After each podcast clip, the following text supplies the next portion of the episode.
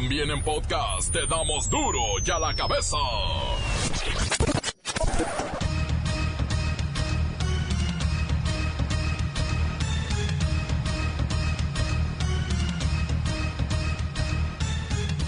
Jueves 17 de octubre del 2019. Yo soy Miguel Ángel Fernández y esto es duro y a la cabeza, sin censura.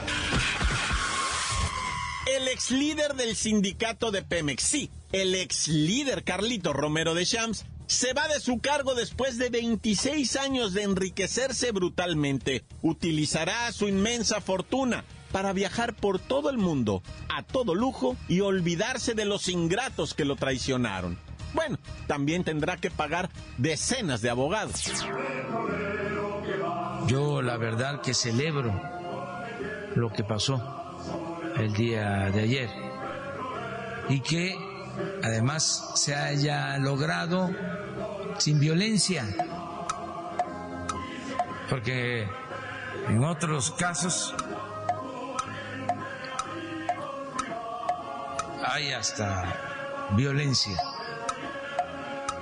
Ahora se está logrando este cambio de manera pacífica, de acuerdo a el orden legal establecido.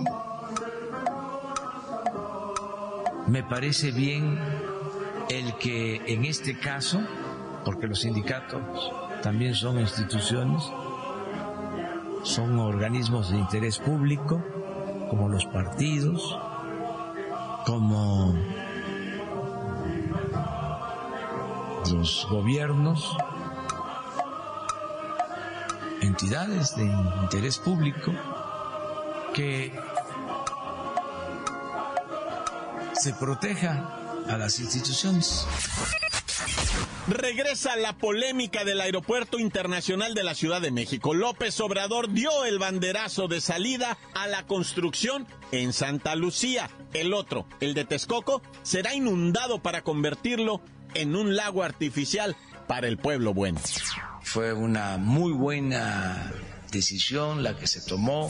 Si no hubiésemos tomado esta decisión, estaríamos emproblemados porque eh, no tenía viabilidad eh, la construcción del aeropuerto en el lago de Texcoco. De modo que hoy iniciamos y vamos a cumplir para que en el 21 esté funcionando. Luego de tanta balacera, matanza y muerte, el 70% de los mexicanos nos sentimos totalmente inseguros en nuestra ciudad, en nuestra colonia y hasta en nuestra casa. Autoridades mexicanas reconocieron que el crimen organizado tiene mayor capacidad de fuego que las fuerzas federales. Usan armas que ponen en desventaja a soldados, marinos y agentes federales. Detienen a uno de los presuntos responsables de haber cometido un fraude por más de 100 millones de pesos en perjuicio del sorteo Melate. Es el cabecilla de los funcionarios que grabaron los sorteos con anticipación y colocaban los números y hacían toda una tranza. El reportero del barrio nos tiene unos supuestos accidentes en el metro de la Ciudad de México. Jugadores del Veracruz no se presentarán a su compromiso de la jornada 14 ante Tigres. Esto pone fuera de la Liga MX a los tiburones. La Bacha y el Cerillo tienen toda la información. Comencemos con la sagrada misión de informarle, porque aquí no explicamos las noticias con manzanas, no, aquí las explicamos con huevos. Llegó el momento de presentarte las noticias como nadie más lo sabe hacer. Los datos que otros ocultan, aquí los exponemos sin rodeos. Agudeza, ironía, sátira y el comentario mordaz. Solo en duro y a la cabeza. ¡Arrancamos!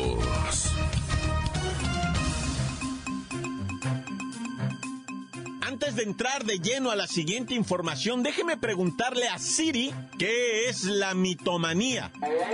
Es la tendencia a transformar la realidad. al explicar o narrar un hecho. También, es la tendencia a mitificar a una persona, una cosa, o un suceso determinados. Gracias, Siri. Pregunto qué es la mitomanía, porque parece que todo esto que estamos viviendo es una realidad transformada. Hoy nos enteramos que según cifras oficiales del INEGI, más del 70% de los mexicanos nos sentimos inseguros hasta en nuestra propia casa. Sin embargo, según el World Happiness Report, México ocupa el sitio 24 de 156 países en el ranking de las naciones más felices del mundo. Quiere decir que el 80% de los mexicanos son felices. Bueno, imagínese que hay otra encuesta que afirma que el 85% de los mexicanos está contento con el actual gobierno. Entonces, el INEGI dice 71.3 viven bajo miedo, bajo zozobra, el temor, la angustia, incluso en su propia casa. Y otros dicen que el 80% somos felices. Alguien aquí es un mitómano. Alguien aquí miente. ¿Cómo se puede ser feliz y al mismo tiempo estar angustiado? ¿O será que somos un pueblo de masoquistas? Vamos con Socorrito Violencia. A lo mejor ella sabe qué es lo que está pasando. Mi respetable amigo Miguel Ángel, qué gusto saludarte. Permíteme decirte que en el país, 7 de cada 10 mexicanos consideran que vivir en su ciudad es inseguro. Sin embargo, dicho porcentaje es menor respecto a septiembre del 2018, en donde se registraron porcentajes del 73.9% y 74.9% respectivamente. Sí lo entiendo, Socorrito Violencia, pero yo quisiera que la gente respondiera para sí mismo. ¿Qué tan inseguro me siento hoy en mi ciudad y qué tan feliz estoy? Es que son agua y aceite. No se puede vivir angustiado todo el tiempo, ni feliz todo el día. Las encuestas y estudios nos dejan ver solo la percepción de las personas. Por ejemplo, la percepción de inseguridad siguió siendo mayor en el caso de las mujeres, con 75,9%, mientras que para los hombres fue de un 65.8%. Pero esto no quiere decir que sean del todo infelices. Socorrito Violencia, déjeme decirle al auditorio que las ciudades con mayor porcentaje de personas que se sienten inseguras son Coatzacoalcos en Veracruz, Ecatepec de Morelos en el Estado de México, Naucalpan, Estado de México, Acapulco en Guerrero, Villahermosa en Tabasco, Uruapan en Michoacán. Ahí prácticamente nueve de cada diez habitantes se sienten vivir bajo la violencia. Ah, Miguel Ángel, también permíteme presentarte este contraste. Las ciudades con menor percepción de inseguridad son eh, San Pedro Garza García, Mérida, San Nicolás de los Garza, Saltillo, Los Cabos y Puerto Vallarta. En estos lugares, siete de cada diez personas consideran que son felices. Bueno, bueno, socorrito violencia, creo que no nos vamos a poner de acuerdo. Para terminar, los lugares comunes donde la gente se siente más insegura son cajeros automáticos, transporte público, el mismo banco, obviamente en las calles, en el mercado, en la carretera, en el parque y ahora en el centro comercial, también en el automóvil y ¿sabe qué? En nuestra propia casa. Duro ya la cabeza. Autoridades mexicanas reconocieron ante funcionarios estadounidenses que el crimen organizado tiene una mayor capacidad de fuego, incluso mayor que las fuerzas federales. Cuéntanos, Luis Ciro Gómez Leiva, sobre la conversación que sostuvieron representantes del gobierno de Donald Trump con funcionarios del Gabinete de Seguridad Nacional y que todo esto aparece hoy en el periódico La Jornada. Miguel Ángel, amigos de Duro a la Cabeza, durante la reunión de altos mandos y funcionarios de las Fuerzas Armadas y sus homólogos de Washington, se pidió que el gobierno de los Estados Unidos colabore de una manera más decidida en lo que es el combate al tráfico de armas, ya que los principales grupos delictivos que operan en territorio nacional pues se abastecen en el vecino país del norte. Además, se recordó que hoy esas organizaciones tienen ramificaciones internacionales y en consecuencia el combate exitoso a estas organizaciones criminales requiere de una cooperación más amplia, particularmente en el caso de los Estados Unidos, que hay que recordar que para nosotros son el principal demandante de estupefacientes. Asociado a esta demanda de drogas está el narcotráfico y el lavado de dinero. Y otro gran tema es el contrabando de armas, ya que el 70% de las armas utilizadas en un crimen tienen su origen en Estados Unidos. Y el problema sigue creciendo cada día, ya que la capacidad de fuego de las organizaciones criminales del país se ha fortalecido por el tipo de armamento al que tienen acceso. Se debe recordar que por acuerdos internacionales, el ejército, la Marina y por supuesto la Guardia Nacional tienen limitados los calibres que pueden utilizar en zonas urbanas o en zonas rurales. Y obviamente estas restricciones no las tiene el crimen organizado. Por eso, la malandrinada cuenta con mayor capacidad de fuego. Y como dicen, es una auténtica tragedia. Porque disparan con unos equipos que, ah, caramba, de verdad que ponen en desventaja al ejército, a la marina y a las otras fuerzas. Encuéntranos en Facebook, facebook.com, diagonal duro y a la cabeza oficial. Estás escuchando el podcast de Duro y a la cabeza. Síguenos en Twitter, arroba duro y a la cabeza. Les recuerdo que están listos para ser escuchados todos los podcasts de Duro y a la cabeza. Búsquenlos en iTunes, en las cuentas oficiales. Ahí está el Facebook, el Twitter, ándele. Duro y a la cabeza. El reportero del barrio nos tiene un par de accidentes en el metro de la Ciudad de México en que están involucrados femeninas, como dice él, mujeres aparentemente del sexo femenino. ¡Ay, Montes, Montes, Alicantes, interesante, vato, qué interesante esa reunión entre miembros del ejército mexicano, Marina, Fuerzas Federales con gobierno de Estados Unidos. Washington y los US Navy y... No, todo ese... Hace cuenta que se juntaron con el Steven Seagal, ¿verdad? Y con el Rambo y con todos esos. Se juntan las fuerzas federales mexicanas, ya no políticos. O sea, acuérdate que, que antes se juntaban los políticos y hablaban de, pues de convenios de política, que tú me vendes tantas armas, yo te compro tantas armas. No, ahora se juntaron los chacales de los ejércitos, los chacales de, de la ley, ¿verdad? O sea, los marshals con los federales mexicanos, con la fiscalía mexicana, o sea, los, los, que de veras andan armados, ¿verdad? O sea, no los de trajecito y corbata, no, los que de veras andan armados dándose de balazo con los malandrines.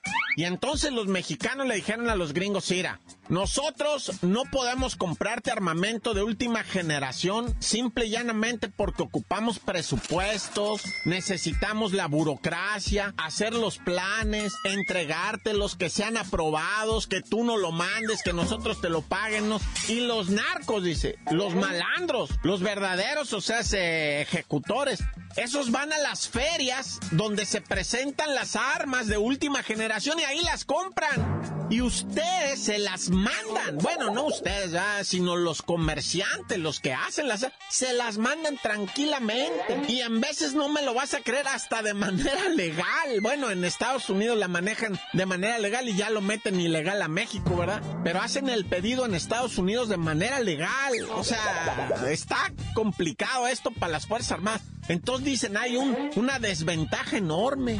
Ellos traen unos cargadores ahorita por individuo, dice. Un individuo llega a traer hasta 200 o 400 tiros cargados él mismo. ¿Cuándo te vas a poner a, O sea, cuando un, un soldado mexicano a, a, lo mucho alcanza a traer sus cinco cargadores abastecidos de 20 tiros cada cargador, alcanza a traer 100, ¿ah? Y ponle que si es naval trae pistola. Una de esas HKP 7, 9 milímetros con, con tres cargadores abastecidos. Pero de todas maneras no se compara ¿ah? con lo que el otro chango puede traer. ¿Qué? 200 hasta 600 tiros puede tener. Neta, neta, neta. Hay, hay barriles hasta de 200 tiros, neta. Cargadorcitos de pistola, neta, de las de repetición de 60 tiros. Imagínate, una sola pistola 9 milímetros, le metes un cargador de 60 tiros porque son de esas de, tiro en ráfaga. Son unos cargadores así largos, ¿ya? Entonces la desventaja es tremenda. Bueno, yo no sé si me estén entendiendo, ¿ah?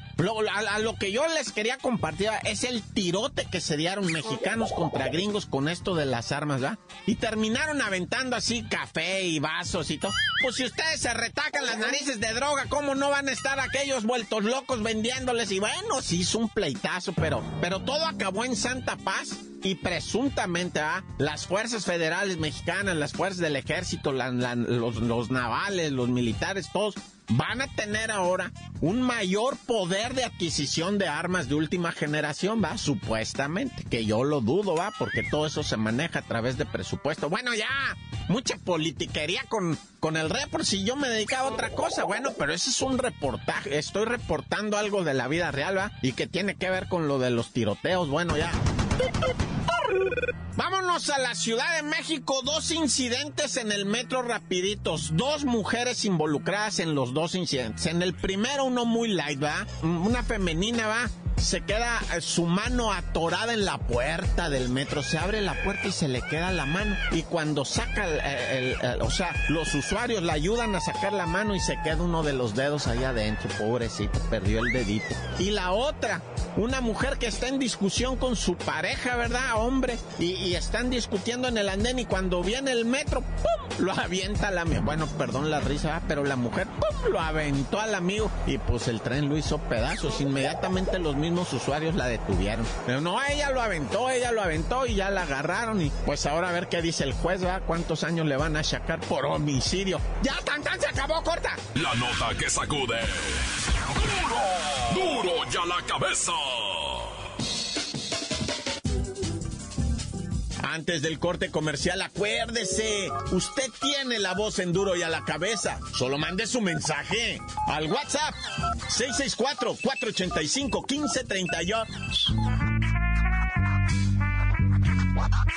Duro y a la cabeza, noticias como nadie las da. Sin cuentas ni cuentos en vendos, puras exclusivas, crudas y ya el momento nos explica con manzanas, se explica con huevos. Te dejamos la línea, así que ponte atento, aquí estamos de nuevo. Duro y a la cabeza, sin censura. Saludos, saludos desde Kalimburg, Tennessee.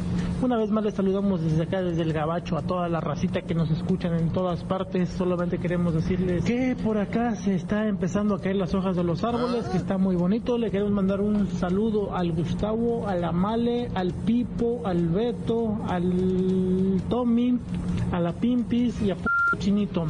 Saludos y por si quieren hacer grupo ya saben, aquí al 502-388-9326, la mejor FM. Los esperamos. Saludos. Hola, buenas tardes. Saludos para Duro y a la cabeza. Quiero mandar un, quiero que me manden saluditos para aquí a la banda de los panaderos locos de La Pacoya, Veracruz. Saludos para el Chapulín, el Becerro. Ah, más bien para el Becerro que se apure porque nada más está en el pinche celular. Luego porque dice que sale bien tarde para el mendigo trabajo que le ponen. Saludos, saludos para toda la banda que nos escucha para y también para la patrulla que ahí pasa. Saludos para Chapulín, Becerro, Helio, Carmen y nuestro patrón que lo queremos mucho. Para Raúl Severo Bello. Ahí está para nuestro patrón que nos ama mucho. Saludos para toda la banda locos. ¡Tan, tan! ¡Se acabó! Saludos, mi report desde Tehuacán, Puebla. Un saludo para los osos de Tehuacán. Tan tan corta. Encuéntranos en Facebook, facebook.com, diagonal duro y a la cabeza oficial.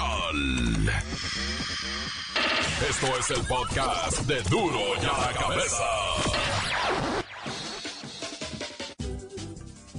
¿Qué pasa con los jugadores del Veracruz? No se quieren eh, presentar a su compromiso contra el Tigres en la jornada 14. Vamos a ver qué dice la bacha y el cerillo. ¡La bacha!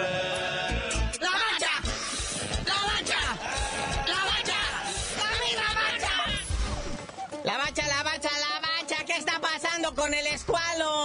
a jugar o no va a jugar, esa es la incógnita. Y muchos medios te metes ahorita, unos dicen sí, otros dicen que no, confirmado que no juegan, otros dicen sí, no les conviene. Total, es un debate bueno de borrachera que no se puede discutir en seco. Es que presuntamente llegaron a un acuerdo, ¿verdad? Los jugadores verbal, en el que dijeron, ok, somos burros y aguantamos toda la carga que usted nos quiera poner, señor patrón. Esa es la cuestión. Y también, al igual que el movimiento Me Too, se quejan de falta de pagos, pero nadie ha ido a denunciar al patrón. Dos futbolistas ya se animaron, empezando por Carlos Salcido y Sebastián Jurado, el portero, ya se le sumó también. Pero los demás ni pío dicen. Ese es el detalle. Como, como eh, en estos tiempos siglo XXI, con WhatsApp, con Facebook, con toda la tecnología, y te pones a hacer acuerdos verbales.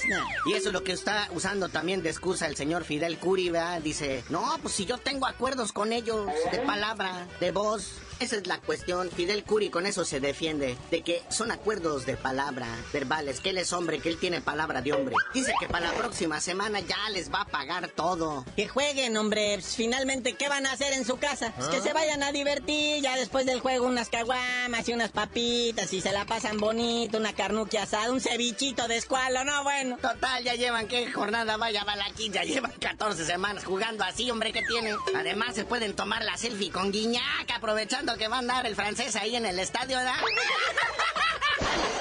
Oye, pero ya hay un antecedente de que esto ya pasó una vez de un equipo que no se presentó a jugar.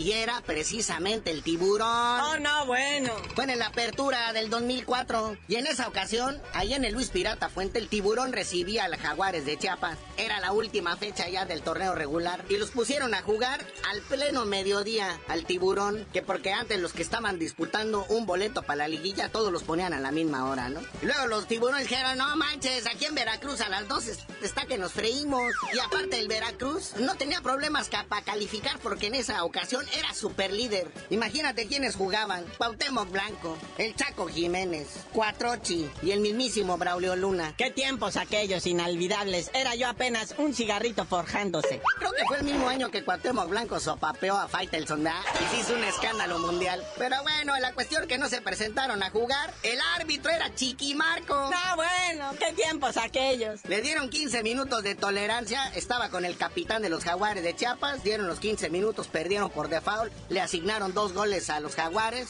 y desde ahí la Federación Mexicana y la Liga MX tomaron la decisión de que no se presente a jugar, se va automáticamente al descenso.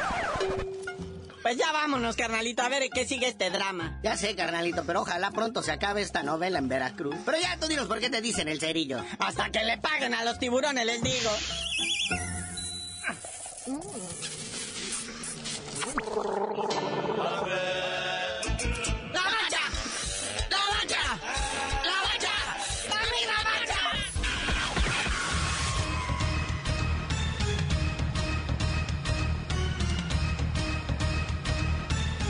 Por ahora hemos terminado. Muchas gracias a Meli Pérez. Ella interpreta Socorrito Violencia. Y no me queda más que recordarle que aquí en Duro y a la cabeza no explicamos las noticias con manzanas. No, aquí las explicamos con huevos. Por hoy el tiempo se nos ha terminado. Le damos un respiro a la información, pero prometemos regresar para exponerte las noticias como son. Duro y a la cabeza es Miguel Ángel Fernández, Arturo González, Evi González y la producción de Luis González, el señor X. Una producción original de MBS Radio.